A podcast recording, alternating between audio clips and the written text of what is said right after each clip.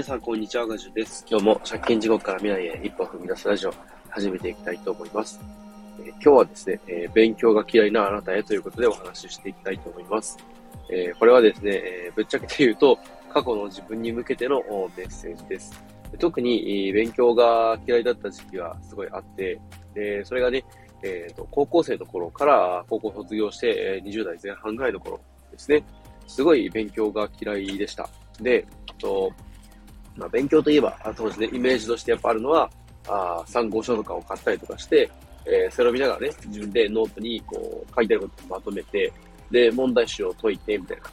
らこう、資格を取得するときの勉強に似ていますよね。でそういった感じの学習方法を、まあ、勉強という認識で、えー、いました。で、えー、やっぱり何かしらこうね、えー、何かに役立つだろうとか、今これをね、え、やらなきゃいけないとかっていう、こう、自分がやりたいのではなくて、やらなきゃいけないとか、なんかそんな感じでやっていた勉強がすごい嫌だったんですよね。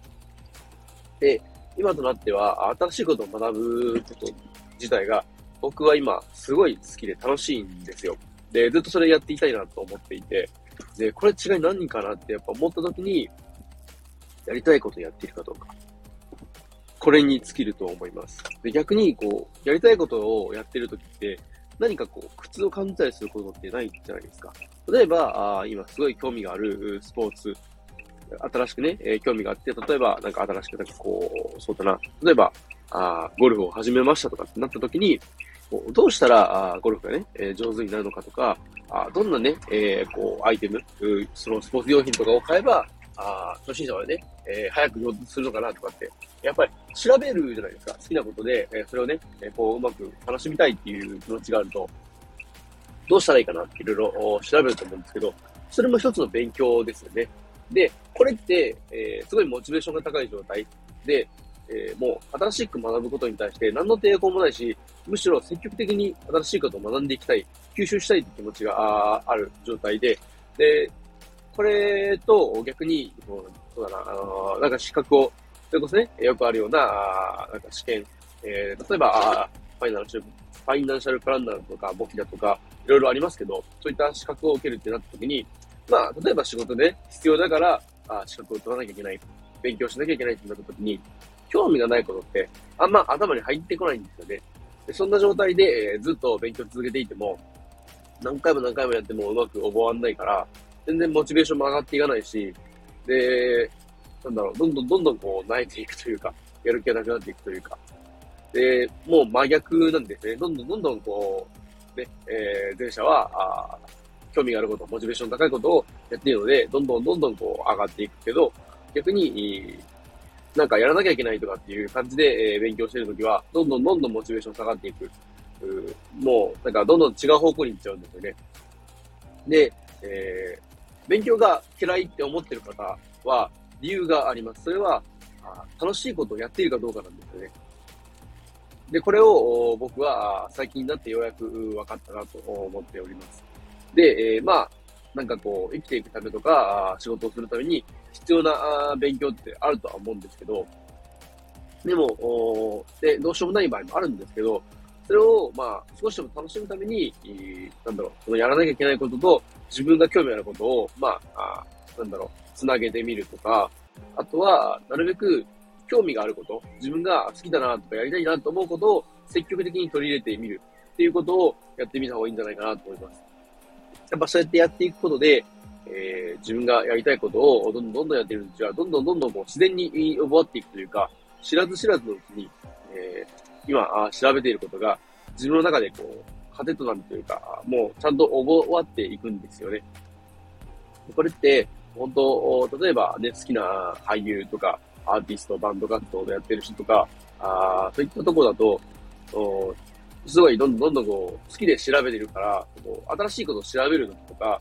全く抵抗もないし、それがね、こう、苦にならない、嫌にならないっていうのもあると思います。そしてもう一個、これ一つの、なんだろう、まあ、サポートっていうか、なんて言ったらいいのかな。まあ、これをやっておくと、すごいいいよっていう、まあ、アドバイス的な内容になるんですけど、同じことをやってる仲間を探す。これもすごい効果的だと思います。例えば、それこそ今言った好きなアーティスト歌手の活動を、こう、ね、いろいろこう、かけていきたいとか、ライブ行きたいってなった時に、ファンクラブとかあるじゃないですか。で、えー、ファンクラブに入らなかったとしても、例えば、あ SNS とかで、好きなアーティストさんの、まあ、応援をしている人たちとかやっぱりいるんで、そういうところで、えー、情報交換とかすると、どんどんどんどんこう、交流がそこで生まれるんですよね。で、えー、自分がやっていることと同じようなことをやってる人がいると、みんなでね、えー、情報共有ができて、そこで新しい知識がつくっていうのもありますし、で、もう一つは、同じことをやってる仲間が横にいるっていう、身近に感じるってなると、なんかこう、前に進む力が増すんですよね。で、これは、それこそ今、僕とか、あいつもね、えー、交流してくださってる方々がいる Web3 業界とか NFT 関連の方、みんなそうですけど、やっぱり、こう、みんながやりたいことを楽しみたいなと思って、えー、全力でやっていることを、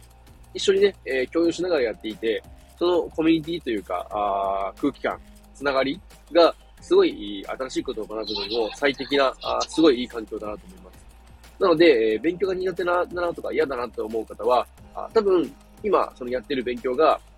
向いてないとかっていうのは、ではないんですけど、まあ、あんまりこう自分が興味がないところをやってるんじゃないかなと。で、えー、もしくは、ね、一緒に頑張る仲間がいない、周りに全然いない、一人で頑張ってる状態。これって結構孤独で辛いんですけれど、それをね、えー、一緒にやってる仲間を探す。で、周りにそんな人全然いないよってなったら、SNS で自分がやってることを、まあ、発信してみるといいと思います。そうすると、その情報を何か、ね、検索とかして引っかかったりとかすると、まあ、似たような、あこう活動している方とかね、反応してくださったり、もしくはフォローしてくださったりとかで、そこで繋がりが生まれるんですよね。そうなっていくと、おなんだろうな、一人でやっているんじゃなくて、仲間と一緒にやってるっていう感覚が生まれて、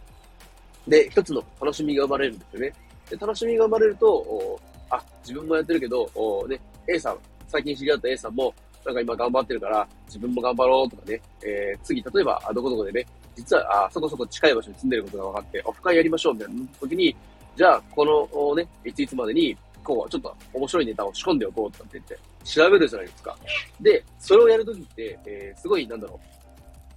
う。なんかやりたくないことやってるわけではないですよね。自分でやりたいから、あここでやっておこうっていう気持ちでやってるんで、どんどんどんどんこう、なんだろうな、あすごい勢いで吸収していくし、えー、覚えやすい、勉強が楽しくなる、そういう感覚が味わえると思います。僕も今はそうやって、えー、ワクワクしながらあ新しいことを学んでいて、で、久々にね、えー、会った友達とに、えー、話をしたら、今ね、すごい、こう、新しいことを学ぶのにワクワクしててっていう話をすると、すげえな、お前みたいなことが反応されるんですよね。で、それは僕がすごいのではなくて、やっぱその、たまたまいたその環境が良かったっていうことと、まあ、好きなことをね、調べてるっていう感覚で、勉強をしているっていうのを、あんまりちょっと感覚としてね、ないんで、そこがすごいいいのかなと思います。なので、えもしね、勉強が苦しいとか嫌だなと思う方は、今やってることが本当に自分でやりたいことかどうか。で、ま、時にはやらなきゃいけないこともあるんですけど、なるべく自分がやりたいことをやるっていうのと、仲間を探すですね。だから、あ今言った2点、やりたいことをやるっていうのと、仲間を探す。これの2点をやってもらえれば、あ勉強もね、めちゃめちゃ楽しいものに生まれ変わると思うので、ぜひぜひ試してみてください。えー、そんな感じで今日はこの辺で終わりたいと思います。えー、最後までお聴きいただきありがとうございました。では今日はこの辺で、バイバイ。